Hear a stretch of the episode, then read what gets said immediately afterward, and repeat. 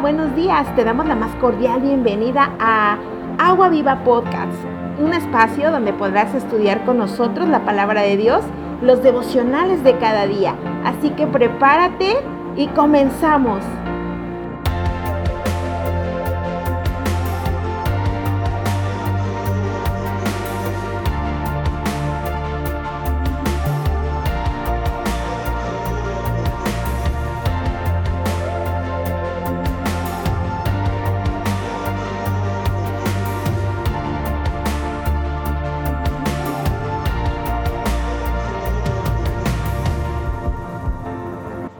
Hola, ¿qué tal? Muy buenos días. Mi nombre es Ivonne Castañeda, soy la pastora de esta casa, RN México Campus Cuautla. ¿Cómo estás?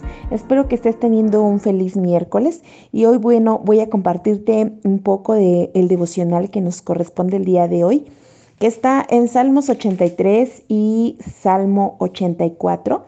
Y bueno, también hoy nos toca Primera de Pedro, capítulo 4. Y fíjate, em, quiero empezar hablándote un poco de eh, Primera de Pedro, capítulo 4, que está impresionante este, este, esta carta, este, este libro, porque la verdad es que Dios nos habla de una manera espectacular con este apóstol. Pedro escribe a los cristianos judíos de, de, ese tiempo, ¿no? Quienes están sufriendo intensa persecución por su fe.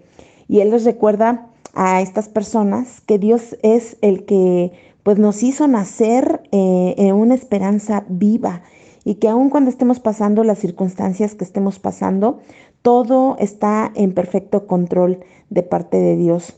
Nos anima a que, a que imitemos a Cristo, ¿no? A través de un espíritu sumiso, de un espíritu de amor, eh, entre unos y otros, que siempre nos amemos, a pesar de las indiferencias o de las situaciones que, que tengamos, que vivamos, que siempre imitemos a Cristo en todo tiempo, ¿no?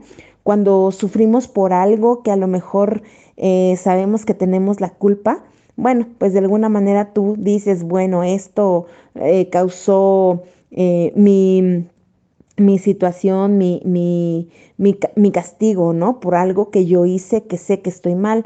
Pero cuando sufres por algo que de repente dices, híjoles, yo pensé que estaba haciendo algo bien y esto trajo algo malo, ¿no? Y no porque tú lo hayas hecho mal, sino porque, bueno, al final así es la naturaleza del hombre. A veces pagamos mal por mal y a veces pagamos bien por mal, ¿no? Y debemos de entender esto. El apóstol Pedro en el capítulo 4, eh, me encanta porque dice en el versículo 1, puesto que Cristo ha padecido por nosotros en la carne, vosotros también armaos del mismo pensamiento, pues quien ha participado en la carne terminó con el pecado, para no vivir el tiempo que resta en la carne conforme a las concupiscencias de los hombres, sino conforme a la voluntad de Dios. Wow. Y eso está tremendo porque cuando tú entiendes que a lo mejor algo eh, estás recibiendo y no fue lo que tú diste, pero tú estás recibiendo por eso que tú diste algo, algo malo, híjoles, tienes cuatro opciones, ¿no? La primera, pues es eh, responder como el mundo responde, como la gente del mundo responde, con represalias y con venganza, ¿no? Pero también puedes responder como respondían la iglesia de los tesalonicenses, ¿no? Creían que estaban fuera de la voluntad de Dios y cuando en realidad estaban en medio de la voluntad de Dios. O incluso puedes responder como los hebreos, como la gente que habla la palabra de Dios, ¿no? Ahí en, el, en el libro de Hebreos, los cristianos, quienes estaban considerando abandonar su fe en Cristo cuando las cosas se ponían intensas, ¿no? Cuando se ponían color de hormiga. Eh, estaban dispuestos a abandonar su fe. O puedes responder la tercera, la cuarta, perdón, la cuarta manera de responder es como Jesús lo hizo, quien confió su trato injusto a Dios y respondió con amor en lugar de odio. Tenemos cuatro maneras de responder y creo que aquí el apóstol Pedro nos está diciendo que la mejor manera de responder en toda circunstancia es haciéndolo de, haciéndolo de la manera de Cristo, ¿no? Como, como Él nos enseñó hacerlo, amándonos unos a otros y, incluso, ¿no? Dice, para no vivir en el tiempo que resta en la carne, sino conforme a las concupiscencias de, de nuestra carne, sino conforme a la voluntad de Dios. Así que si tú estás atravesando un momento difícil en tu vida, créeme que esto que tú viviste, eh, el apóstol nos lo está confirmando hoy, nos está diciendo el apóstol Pedro, Intenta imitar a Cristo en todas las situaciones en las que tú estás viviendo hoy. Intenta decirle a tu carne, a someterla a la voluntad de Cristo. No es fácil, porque a veces cuando tú eh, recibes mal por bien, tu carne, ¿verdad? La primera que salta y dice, no, a ver, espérame, ¿no? Y, y el, aquí el apóstol Pedro nos está diciendo, imita, somete tu carne a Cristo, somete tu voluntad a Dios. Sabes, el Salmo 84, hoy nos toca el Salmo 83, 84, pero el Salmo 84 es uno de mis favoritos y precisamente habla de una actitud eh, que, que, que, toma, que toma el salmista de imitar a Cristo que toma el salmista de, de agradar a Dios, ¿no? Sobre todas las cosas, porque David era un adorador y realmente cuando tú entiendes esta parte, puedes encontrar un deleite en servir en Dios y en habitar en su presencia. Cuando tú realmente entiendes, te lo repito, cuando tú realmente entiendes esto de someter tu carne, de imitar a Jesús, de vivir una vida plena para Dios, entonces tú vas a encontrar un deleite en servirle y en habitar en su morada. Me encanta porque el Salmo 84 empieza, cuán amables son tus moradas, oh Jehová de los ejércitos, anhela mi alma. Y dice una palabra, y aún ardientemente desea los atrios de Jehová. Mi corazón y mi carne cantan al Dios vivo. Está hablando una persona que ha sometido su voluntad a Dios. Dice, aún el gorrión haya casa y la golondrina nido para sí, donde ponga sus polluelos cerca de sus altares, oh Jehová de los ejércitos, Rey mío y Dios mío. Bienaventurados los que habitan en tu casa, perpetuamente te alabarán. Bienaventurado el hombre que tiene en ti sus fuerzas y en cuyo corazón están sus caminos. Atravesando el valle de lágrimas, lo cambian en fuente cuando la lluvia llena los estanques. Irán de poder en poder. Verán a Dios en Sión.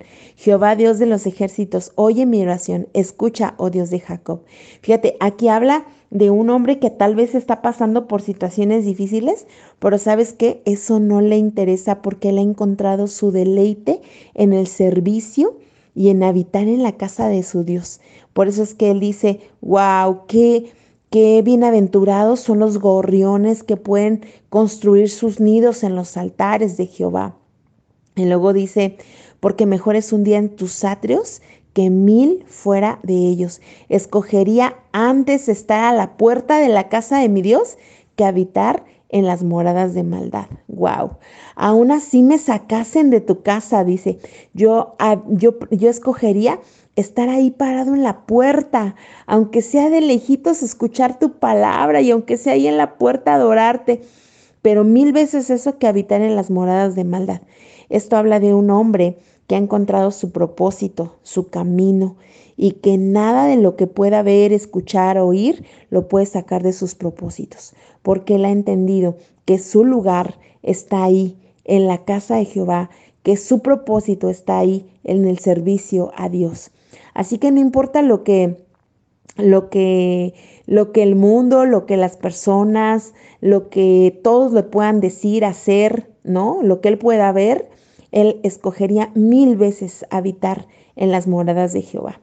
Eso está precioso porque podemos entender que David tenía un corazón tan hermoso de un siervo, de un servidor, y aunque David y Pablo no se conocieron nunca, eh, tenían el mismo corazón un hombre, hombres apasionados, hombres que no importa lo que pase a mi alrededor, yo voy a decidir hoy servir a mi Dios y habitar en sus moradas. Que tengas un excelente miércoles, que el Señor te bendiga y que el Señor te haya hablado a través de esta palabra. Y vamos a orar para sellar esta palabra en nuestros corazones. Padre, hoy oramos que esta palabra sea, sellada en nuestros corazones, Padre, que el enemigo nunca pueda robar la semilla que tú has sembrado, Señor. Que nuestra tierra sea una tierra que sea perfecta para la semilla que fue depositada. Señor, que nada nos saque de tu propósito y de tus caminos, Padre. Que no seamos como esos hombres que habla tu palabra, Señor, que a la primera de cambios estamos dispuestos, Señor, a abandonar, Señor, el barco. Que no seamos esas personas, Señor, que estemos dispuestos, Señor, a soltar el llamado. Porque dice tu palabra que aquel que que toma el arado y voltea para atrás no es digno, Señor, de ser tu Hijo. Señor, sino que aquello que nos ha sido entregado, seamos de esa tierra que esté dispuesta a multiplicarlo y a dar fruto al ciento por uno, Señor. Que así sea una semilla pequeña como la de una semilla de mostaza. Señor, nosotros seamos tan capaces, Señor, de abrazar, que seamos de esa tierra que abrace la semilla y que pueda dar, Señor, un fruto que, que, sea incontable, Señor. Gracias, Padre. Pon nuestros ojos en ti. Enséñanos, Señor, a deleitarnos en tu casa. Enséñanos a deleitarnos en tu morada. Enséñanos a deleitarnos en tu servicio, Señor. Que ahí encontremos nuestra pasión, que ahí encontremos nuestra fortaleza, así como lo hizo y lo dijo David, Señor. Gracias te damos en el nombre precioso de tu Hijo amado Jesús. Amén, amén. Que Dios te bendiga, iglesia, que tengas un excelente, excelente miércoles. Que el Señor te bendiga. Bye.